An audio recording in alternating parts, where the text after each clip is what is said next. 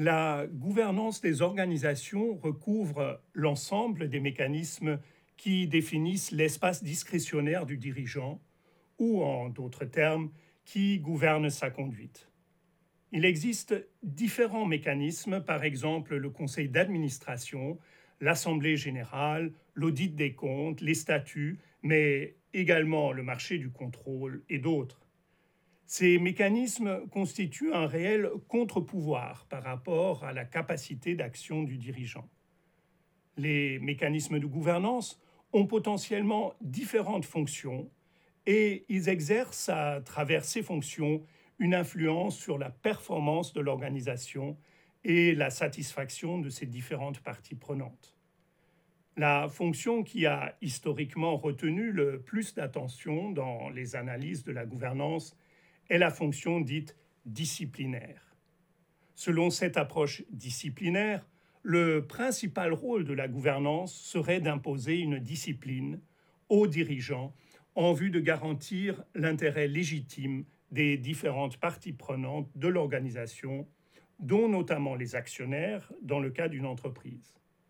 On parlera alors d'approche disciplinaire actionnariale de la gouvernance, ce n'est cependant pas la seule approche disciplinaire possible, car la gestion des intérêts peut également se concevoir au service d'une multitude de parties prenantes. On parlera alors d'approche disciplinaire partenariale. L'approche disciplinaire de la gouvernance est au centre de la théorie de l'agence de Jensen et Meckling. Les organisations complexes sont en effet caractérisées par des divergences d'intérêts possibles entre le dirigeant et les différentes parties prenantes, telles que les actionnaires, les salariés et d'autres, ainsi que par une certaine asymétrie d'information entre les acteurs. Dans ce contexte peut naître un conflit d'agence qui peut engendrer des coûts destructeurs de valeur.